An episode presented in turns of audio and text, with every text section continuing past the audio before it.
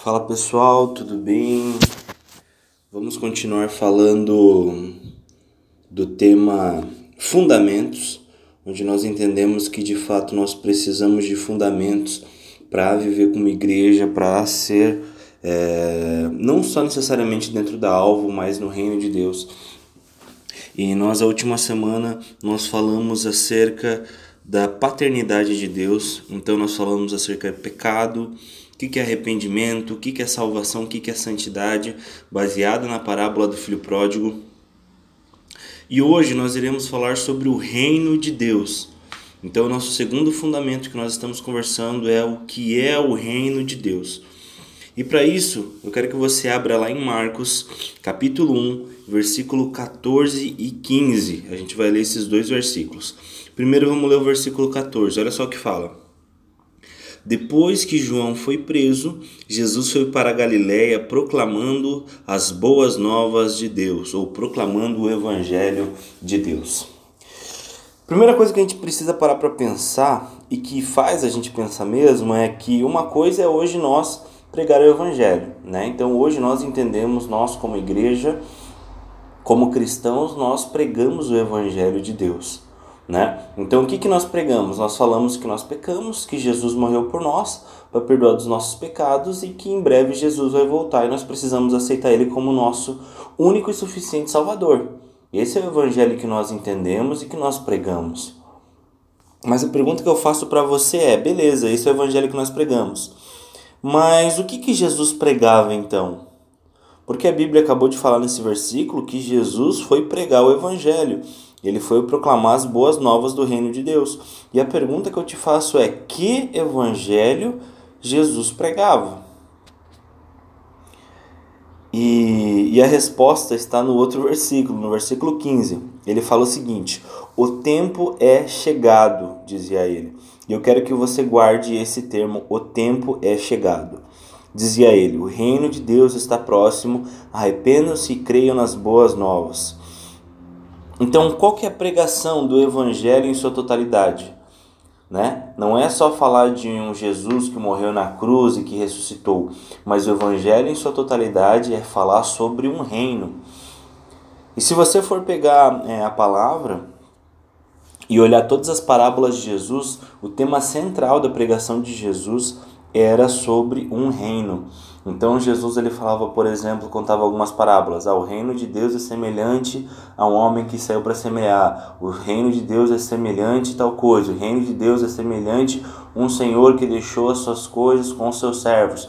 O reino é semelhante a um homem que entregou tantos talentos.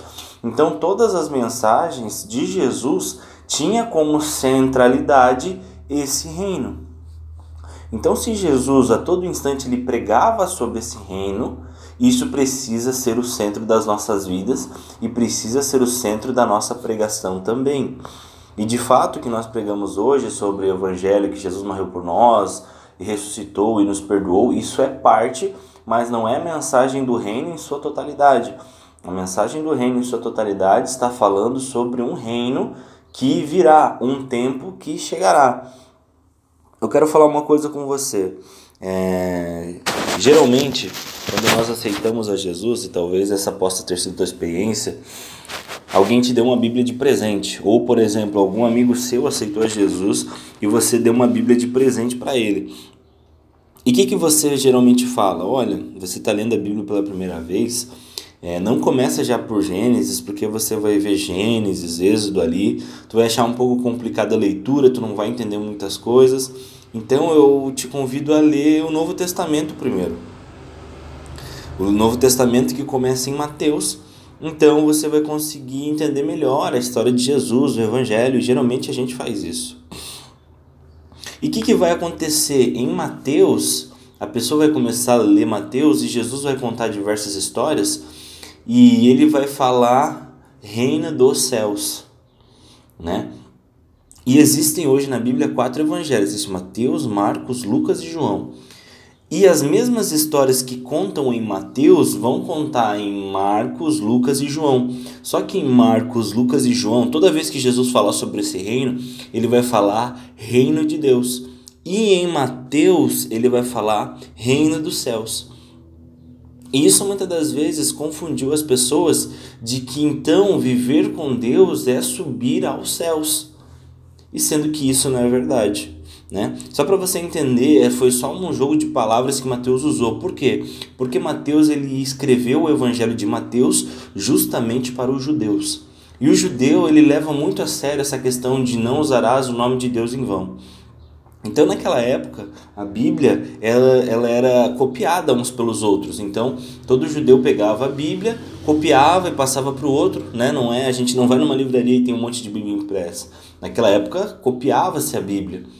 E toda vez que o judeu vai escrever o nome Deus, por tradição, ele precisa trocar a pena, ele precisa se banhar e trocar suas vestes para daí escrever o nome Deus. Então, olha só o trabalhão de tamanho temor que eles tinham nesse nome.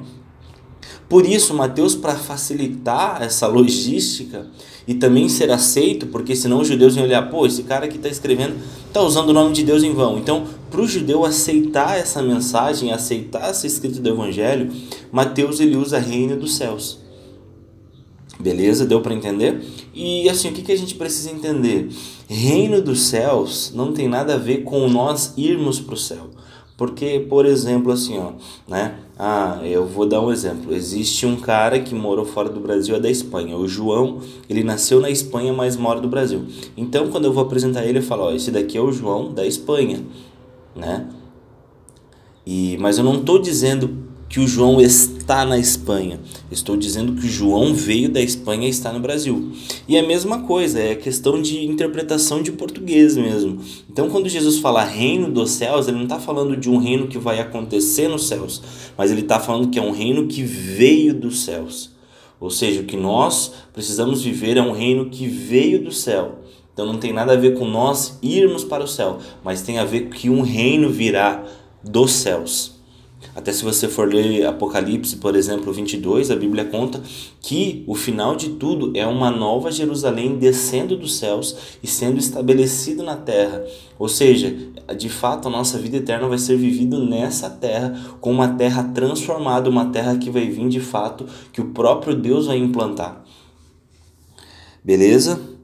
É, e voltando lá para o texto, ele, como eu falei, no versículo 15 ele vai dizer: O tempo é chegado por que isso é tão importante? Porque a gente entende que o reino de Deus não tem a ver com um lugar, ele tem a ver com um tempo.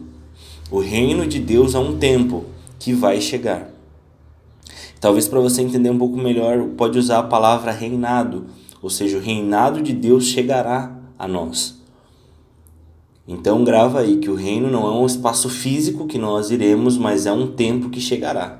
Né? Assim como nós entendemos que na nossa política existe partidos que ficam tantos tempo no poder, né? ficar PT e depois PSDB ou qualquer outro partido, são, é, são coisas que acontecem no mesmo país, mas só que em tempos diferentes. E a Bíblia fala que vai chegar um tempo que vai ser o reinado de Deus na terra. E eu quero que você preste muita atenção no que a gente vai falar a partir de agora. Olha só o que fala lá em 1 João capítulo 5, versículo 19. Ele fala assim: ó, sabemos que somos de Deus e que o mundo está sob o poder do maligno. Ou seja, o mundo jaz no maligno. Então, o que, que a Bíblia está querendo dizer? Por exemplo, é como se eu tivesse um celular, né? Não, digamos, um meu amigo do lado, o Carlos, tivesse um celular. Aí eu vou lá e pego esse celular emprestado. O celular do Carlos está sob o meu poder, mas ele não é meu. E é isso que a Bíblia fala, que o mundo não é do maligno, mas hoje ele está sob o poder do maligno. Né? Então o que, que a gente precisa entender? Vai terminar esse tempo desse maligno na terra e vai começar um novo tempo que vai ser o reinado de Jesus Cristo na terra. Enfim, falamos sobre o reino, entendemos que o reino é um tempo que virá, um tempo que vem. E existem dois versículos que eu quero ler com vocês. Um está lá em Lucas 17, versículo 21, que ele fala o seguinte: Jesus respondendo para os caras. Nem se dirá aqui está ele ou lá ele está, porque o reino de Deus está entre vocês. Então, esse versículo 17, Jesus está falando que o reino de Deus chegou. E Mateus 13, se a gente for ler no versículo, é, a partir do 41, 42 e 43, ele vai falar o seguinte: Eles os lançarão na fornalha ardente, onde haverá choro e ranger de dentes. Então os justos brilharão como o sol no reino de seu Pai. Aquele que tem ouvidos, ouça. Ou seja, agora em Mateus 13, Jesus está dizendo que é um reino que virá, porque ele falou que, que quando realmente tudo, né, esse tempo passar, os justos brilharão, nós resplandeceremos e assim por diante. Então, a gente vê dois textos do evangelho que um fala que o reino chegou e outro fala que o reino vai vir. E a pergunta que eu faço para você é: o reino de Deus, ele é presente ou ele é o futuro? Pensa aí, o reino de Deus é presente ou é futuro? E a resposta é que na verdade ele é presente e ele também é futuro.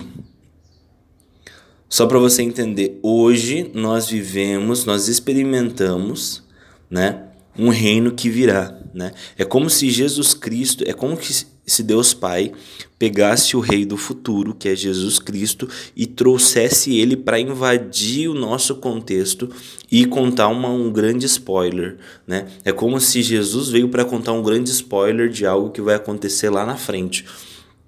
Ou seja, ele é um reino que é futuro em plenitude, mas atualmente já pode ser experimentado.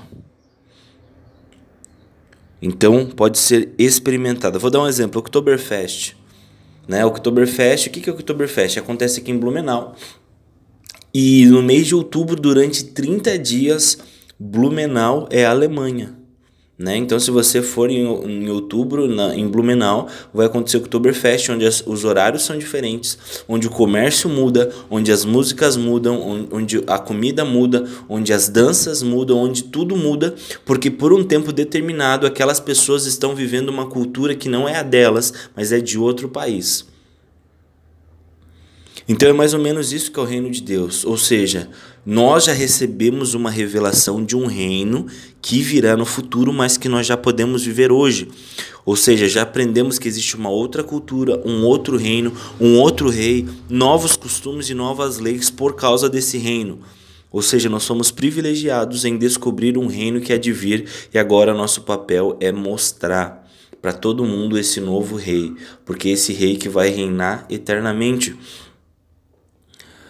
É, o que nós vivemos hoje, de fato, é uma experimentação, né? É o um mínimo, né? Até a gente deu um exemplo que geralmente quando a gente vai nessas sorveterias, né, eles pegam uma pazinha pra gente experimentar, né, antes de pegar a bola, eles dão um pouquinho do sorvete pra gente experimentar, mas existe um balde gigantesco daquele sabor.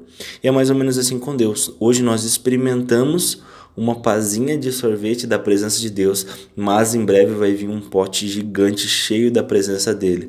Então, se você acha que hoje o que você vive com Deus já é poderoso, já é incrível, já é demais, espera o que o que está vindo aí. Aguarde ansiosamente por esse rei que está vindo, e esse é Jesus. Amém? Então, assim, nós vivemos uma outra cultura, nós vivemos uma cultura de Deus, nós vivemos uma contracultura. E deixa eu te falar, meu irmão, todas as vezes que, que vem uma, uma lei estatal que é contra a vontade de Deus, nós não devemos seguir. Presta bem atenção no que eu estou falando. E eu vou dar um exemplo bem prático para você entender o que eu estou falando. Hoje, né, somos líderes da Alvo, sou pastor da Alvo. E se o Estado vier para mim e falar assim, Rafael, você é pastor e você precisa fazer casamentos homoafetivos. Eu não sou preconceituoso, eu tenho muito, eu tenho amigos que são homossexuais, tenho respeito, carinho, assim por diante, mas eu não posso ser conivente com esse pecado. Então não tem a ver com a pessoa, tem a ver com o pecado. Então, se o Estado vir me obrigar a fazer casamento homossexual, eu não vou obedecer.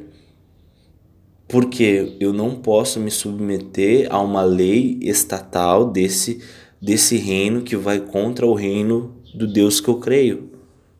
Então, se, Bíblia, se, se o Estado disser não pode mais acontecer leituras públicas da palavra de Deus, ou por exemplo, não podem mais haver cultos, o que, que a gente vai fazer? A gente vai tentar fazer culto escondido Por quê? Porque agora nós não obedecemos mais essas leis estatais, nós obedecemos as leis de Deus.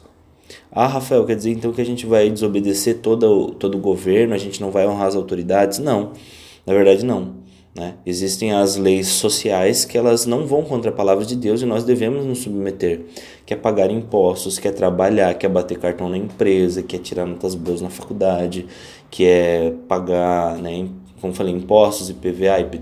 Cara, todas essas leis, nada vai contra Deus. Mas se existirem leis que vão contra Deus, nós, por estarmos em Cristo, não devemos seguir.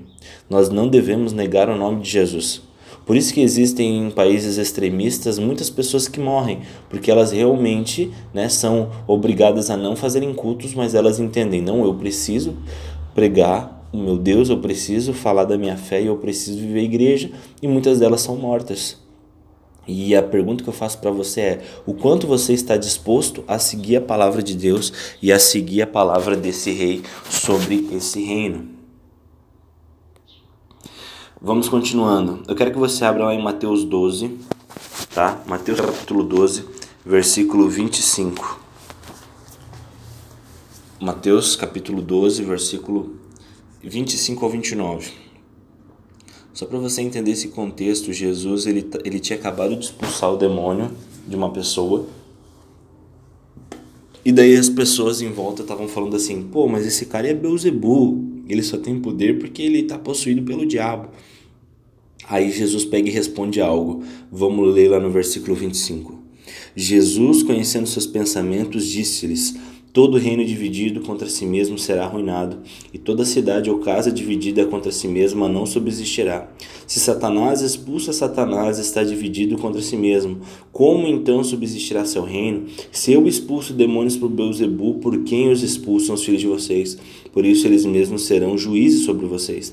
Mas é pelo Espírito de Deus que eu expulso os demônios, então chegou a vocês o reino de Deus.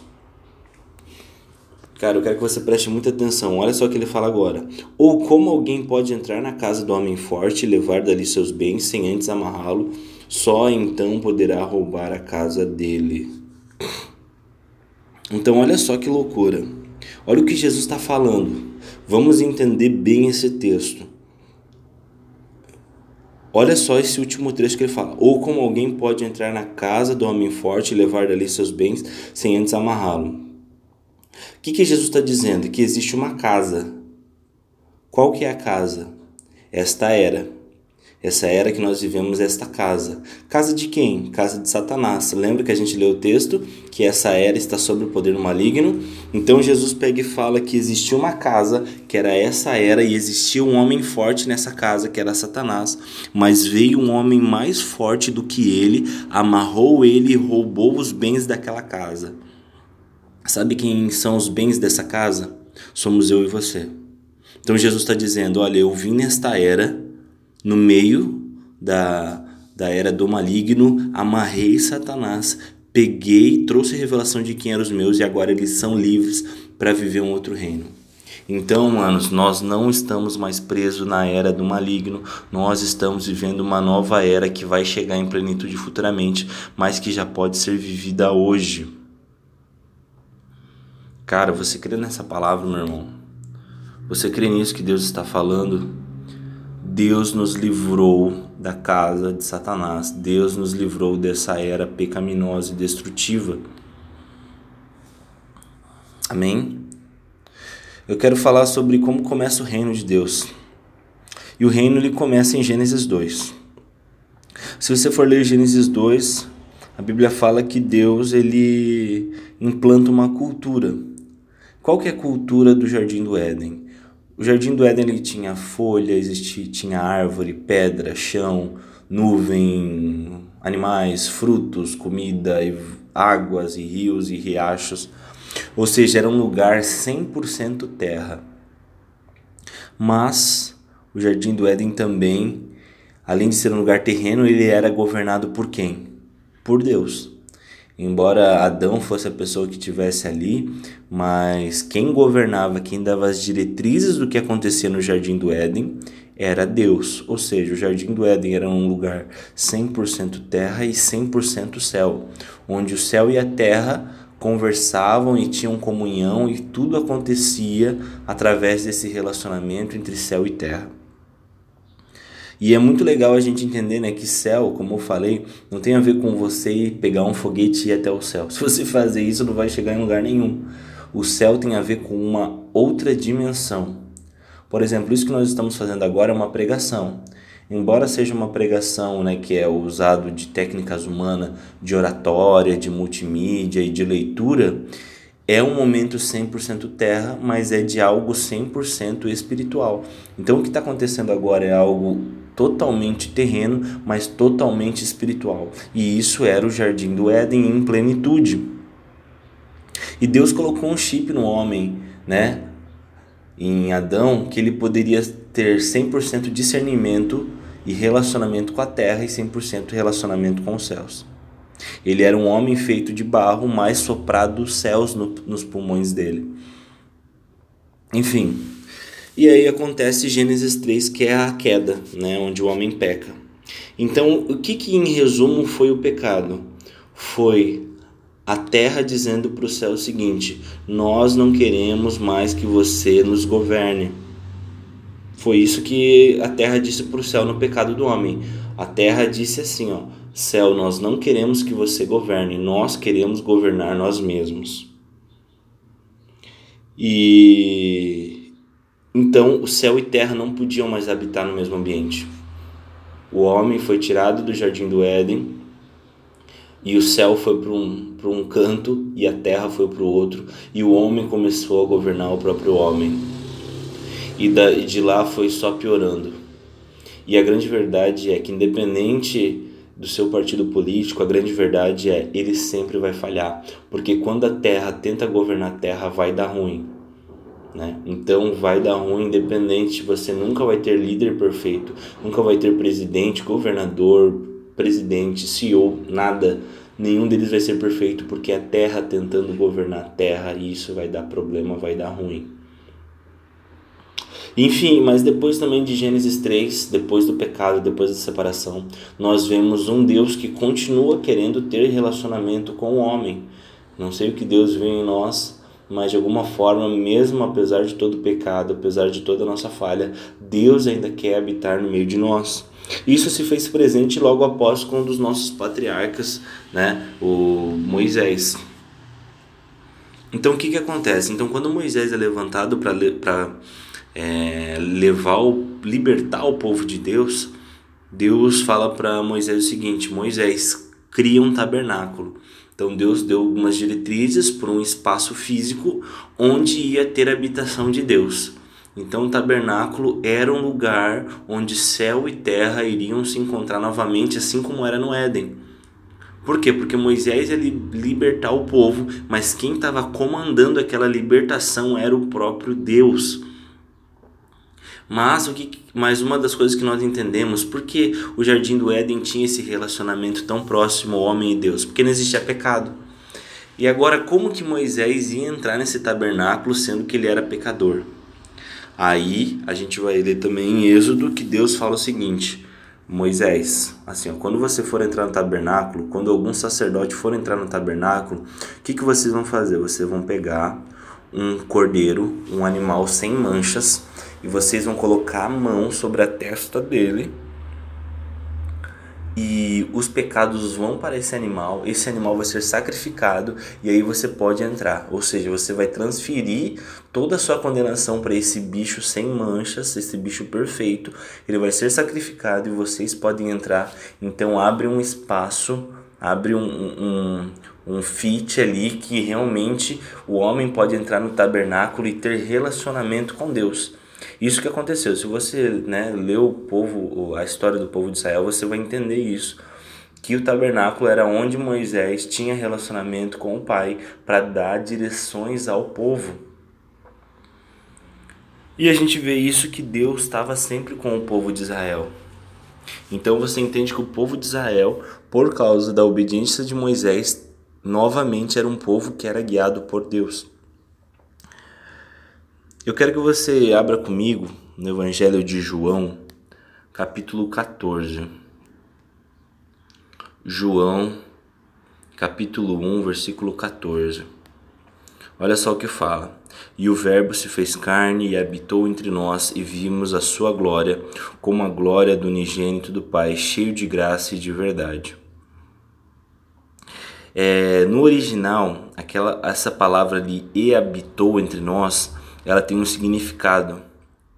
Que no grego essa palavra habitou, no original, é esquinosen, que significa tabernaculou. Né? Então, se fosse traduzido, ia ficar um pouco estranho, nós não entenderíamos, mas o povo judeu, né, o povo de antigamente entendeu muito bem. Então, João fala mais ou menos assim: e o Verbo se fez carne tabernaculou entre nós, ou seja, ele se fez tabernáculo ambulante. De quem ele está falando? Jesus Cristo. Então Jesus Cristo, ele era esse cara que era um tabernáculo ambulante. Por quê? Porque ele não tinha pecado.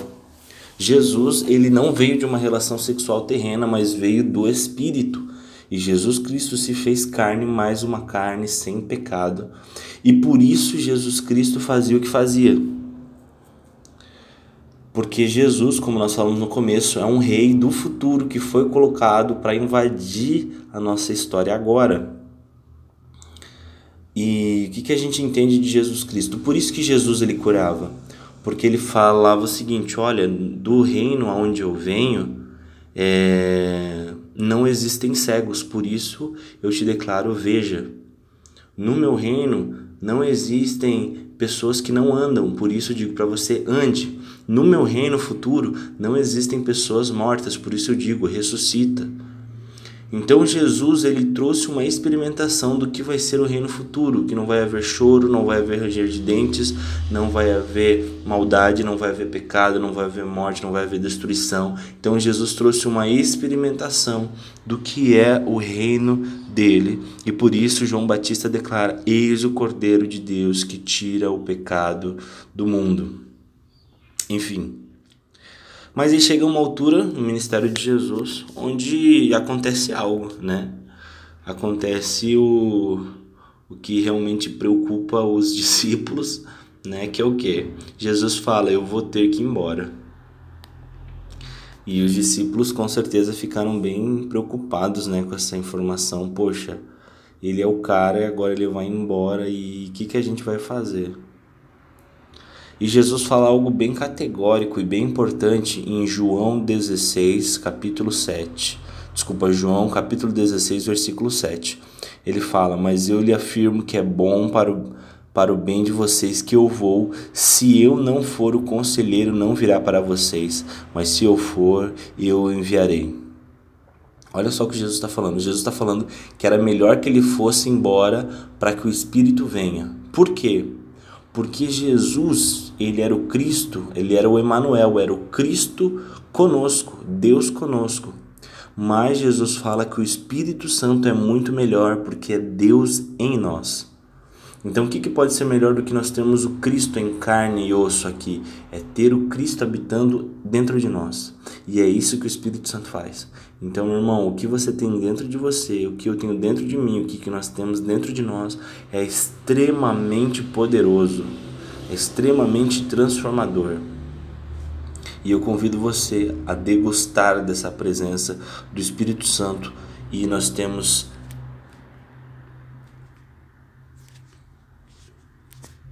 Opa! E nós temos a oportunidade de Cristo habitar em nós e pregarmos esse reino. Por isso que o nosso clamor como igreja precisa ser Maranata, hora vem, Senhor Jesus, para que o Senhor venha em plenitude, mas enquanto o Senhor não vem, nós temos a responsabilidade de pregar esse reino.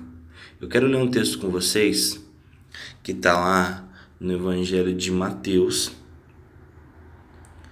O texto está lá em Mateus 24, versículo 34 até o 39. Então, vamos abrir aqui rapidamente. Mateus, primeiro evangelho da Bíblia, capítulo 24, versículo 34 até o 39. Olha só o que fala. Eu asseguro a vocês que não passará esta geração até que todas as coisas aconteçam. Os céus e a terra passarão, mas as minhas palavras jamais passarão.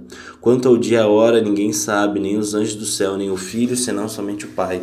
Como foi nos dias de Noé, assim também será na vinda do filho do homem.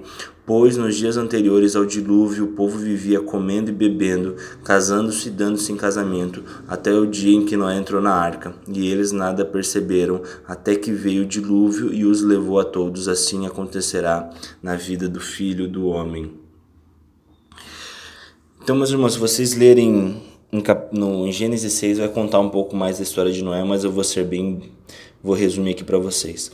Primeiro de tudo, Deus fala ali no versículo 24 de Mateus que o dia da vinda do Senhor será como nos dias de Noé.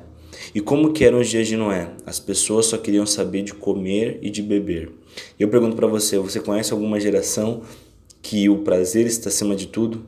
Que o comer e beber é mais importante do que qualquer outra coisa? Lá ele fala também que eles se davam em casamento, casavam e se davam em casamento, ou seja, eles casavam, depois terminavam e casavam com outro e com outro e, e começava algo, não terminava, ou seja, não tinha nenhuma honra por aliança. Eu te pergunto, você conhece alguma geração que não honra aliança como a nossa?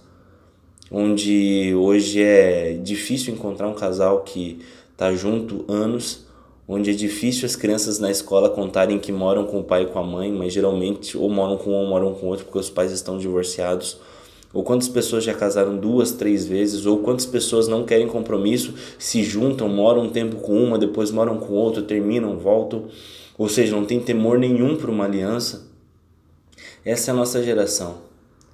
E eu vejo a nossa geração muito similar com a geração de Noé. E a Bíblia fala que nos últimos dias será como os tempos de Noé. A nossa geração é a geração mais parecida e provavelmente a geração que nós veremos a volta de Jesus. Amém, meus irmãos. Contar um pouquinho sobre a Arca de Noé. Então Jesus, ele foi lá, Deus, né, falou com Noé, Noé, eu preciso que você faça uma arca e eu preciso que você coloque os animais e coloque sua família lá dentro. E. Enfim, eu quero que você. Deus falou mais ou menos assim, não é? Eu quero que você pegue essa arca coloque os animais e a família, porque eu vou te transportar de uma era para outra. Porque todo mundo que você está vendo hoje, eu vou mandar chuva e todo mundo vai morrer. Só vocês que estão dentro dessa arca vão sobreviver desta era para outra. Foi isso que Deus falou para Noé. E deixa eu te falar, hoje Deus está falando a mesma coisa para a igreja. Todo mundo lá fora está morrendo e quem fizer parte da igreja, quem tiver dentro dessa arca que é a igreja, vai sobreviver dessa era para outra. Olha só que tremendo. A igreja é a arca que nós estamos construindo que vai passar de uma era para outra.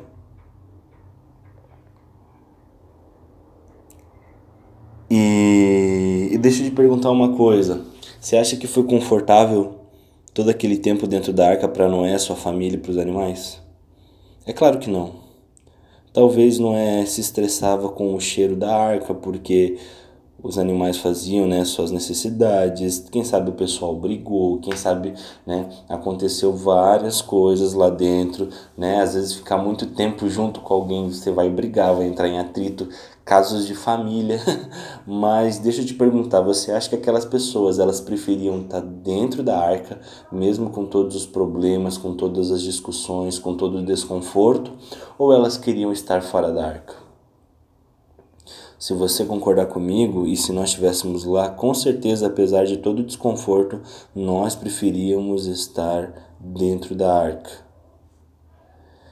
E a pergunta que eu faço para você é: cara, a igreja vai ter problemas, a igreja vai ter discussões, vai ter atrito, nem sempre vai ser tão confortável, nem sempre você vai fazer o que você gosta, mas a grande verdade é é mais seguro estar dentro dessa arca que é a igreja ou estar fora dessa arca?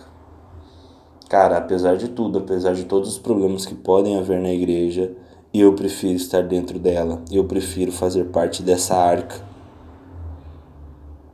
E manos, para fechar, será que quando Deus ele foi conversar com Noé sobre a arca, Deus chegou para Noé e falou: Noé, é o seguinte, eu vou construir uma arca porque eu vou acabar com o mundo e quem estiver dentro da arca vai sobreviver.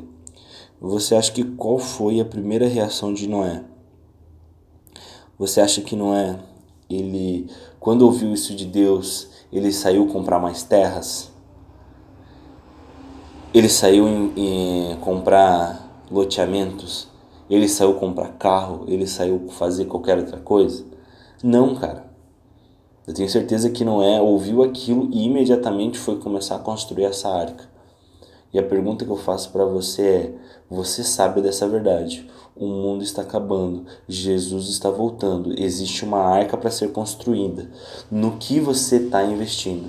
Porque se você está investindo a sua melhor força, o seu melhor recurso em outras coisas que não seja essa arca que é a igreja, você não crê em Deus.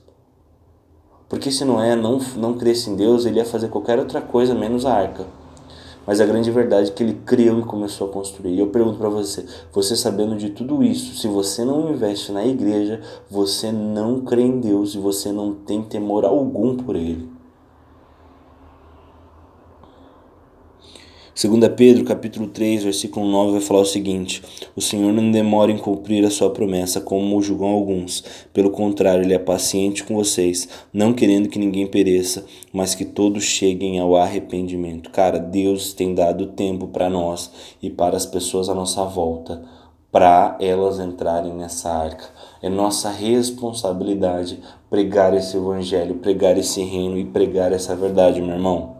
Você é chamado a fazer isso, porque se você não faz, você não crê em Deus.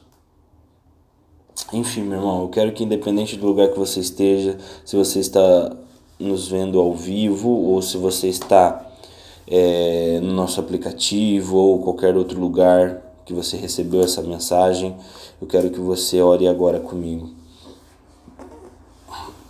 Deus, nós te pedimos, Pai, perdão, Pai pelas vezes que nós não temos levado a sério o teu reino, que nós não temos levado a sério a, nossa, a sua mensagem.